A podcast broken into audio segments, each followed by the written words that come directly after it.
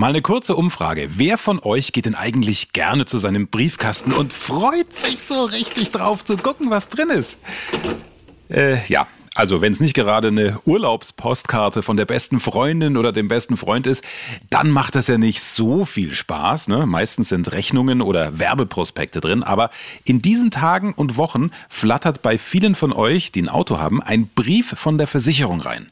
Und das ist eure Chance, Geld zu sparen und vielleicht auch noch mehr Leistungen abzugreifen. Wie das funktioniert, egal bei welchem Versicherer ihr im Moment seid, das erfahrt ihr in den nächsten Minuten. Versicherungsplauderei, der Podcast von deiner Allianz. Dein Ernst? Ein Versicherer und ein cooler Podcast? Nee, ist klar. Hey, gib uns eine Chance, denn es wird nicht so, wie du denkst. Also nochmal. Hier ist die Versicherungsplauderei. Dein Podcast mit Wissen to go. Direkt aus deinem Leben. Jetzt mit Axel Robert Müller.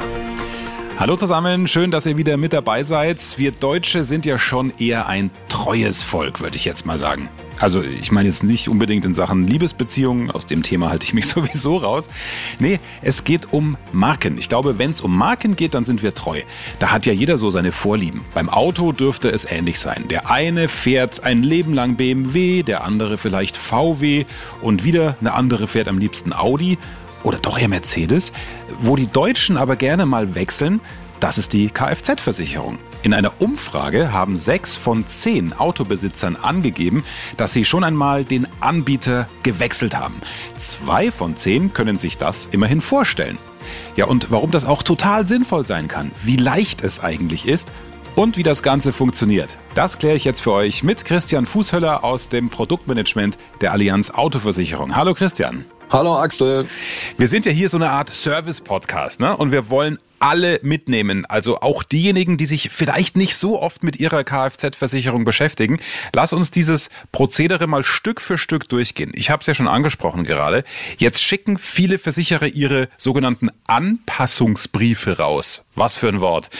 Was kann ich denn da in meinem Briefkasten genau finden? Naja, äh, tatsächlich gibt's ganz unterschiedliche Schreiben. Fast jeder bekommt eine Benachrichtigung, dass sich der Beitrag für die Autoversicherung erhöht oder verringert. Mhm. Es muss zwar nicht zwingend so sein, aber oft steht eben drin, dass es teurer wird.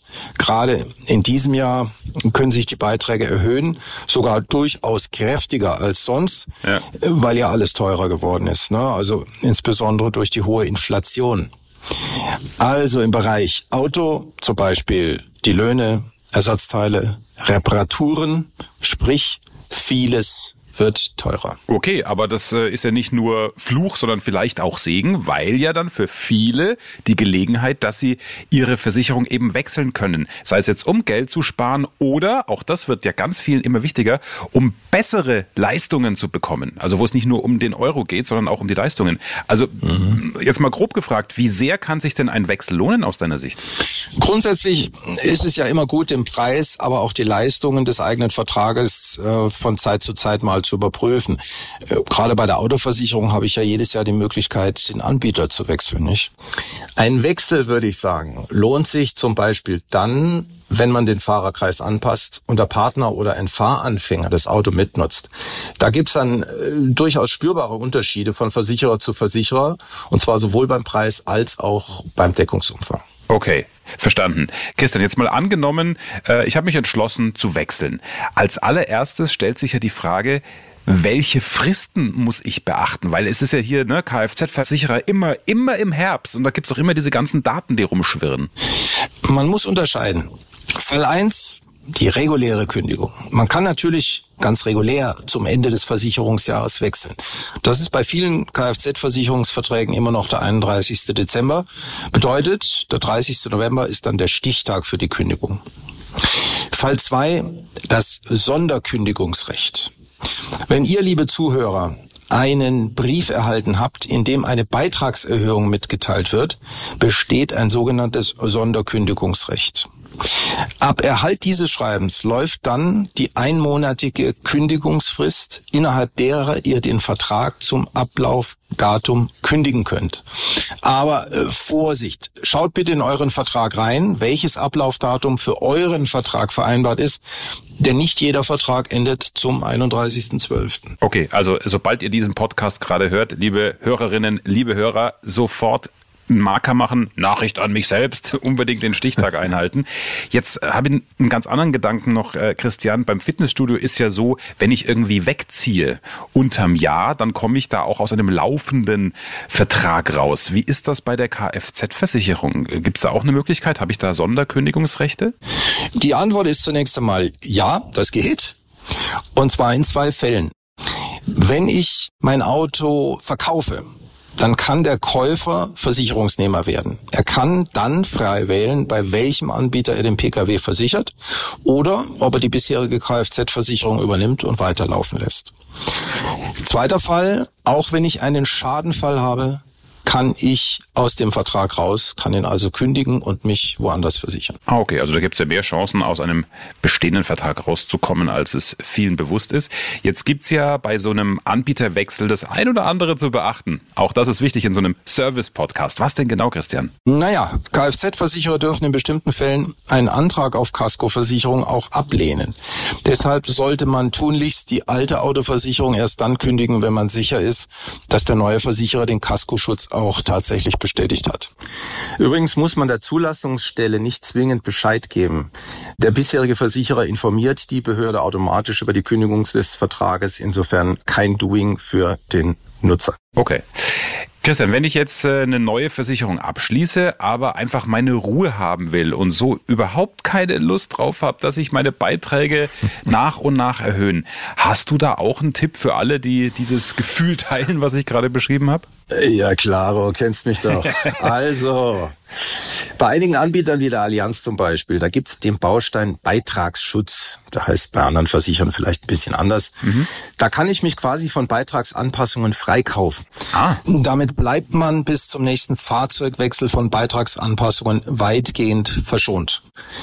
Das heißt, Erhöhungen der Typ- und Regionalklasse wirken sich nicht mehr aus. Mann, Frau bekommt dann auch keine jährliche Beitragsanpassung mehr, also keine netten Briefchen vom Versicherer zum Jahresende nach dem Motto, lieber Herr Fußhöller, ab nächsten ersten zahlen Sie sieben Prozent ja. mehr Beitrag. Ja. Wenn ich allerdings am Vertrag etwas ändere, also zum Beispiel einen Fahrerkreis, dann hat das nach wie vor eine Wirkung auf den Beitrag. Und natürlich ist auch der Schadenfreiheitsrabatt weiterhin beweglich. Im Schadenfall wird also weiterhin gestuft. Bleibe ich aber schadenfrei, führt das in der Regel dazu, dass die Beiträge dann Jahr für Jahr sinken. Wow, das wusste ich gar nicht, dass es sowas gibt. Sich, sich freikaufen von diesen Nervereien und Briefen, finde ich persönlich eine super Idee. Was ja auch ein Thema ist für viele, wenn man mal einen Unfall hat, der für einen selber hoffentlich glimpflich ausgeht, aber das Auto hat einen Totalschaden, ist beispielsweise fünf Jahre alt, da kriege ich ja dann nicht mehr viel von der Versicherung, oder? Du gut, also erstmal gibt es bei vielen Versicherern für ältere Fahrzeuge eine sogenannte Kaufpreisentschädigung.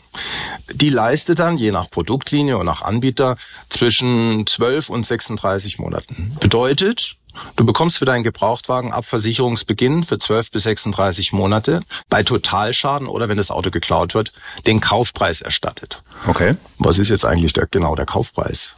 Ja, eben. Der Kaufpreis ist schlicht der Preis, den du bei Anschaffung des Autos bezahlt hast. Mhm. Soweit, so gut. Jetzt kann es aber sein, insbesondere in der heutigen Zeit, wo alles teurer wird, dass du mit dem Geld von damals heute kein gleichwertiges Auto mehr kaufen kannst. Was dann? Die Allianz hat dafür eine Lösung, nämlich den Baustein Werterhalt Garantie. Okay. Was passiert da? Erst einmal wird der Zeitraum der Kaufpreisentschädigung um 24 Monate verlängert. Das machen wir in den Produktlinien Komfort und Premium. Damit hast du dann von Haus aus schon mal für 48 respektive 60 Monate eine Kaufpreisentschädigung. Mhm. Und wenn die dann nicht ausreicht, dann gibt's bei uns einen Inflationsbonus. Wir zahlen dabei bis zu 10 Prozent auf den Kaufpreis on top. Und wie findest du das?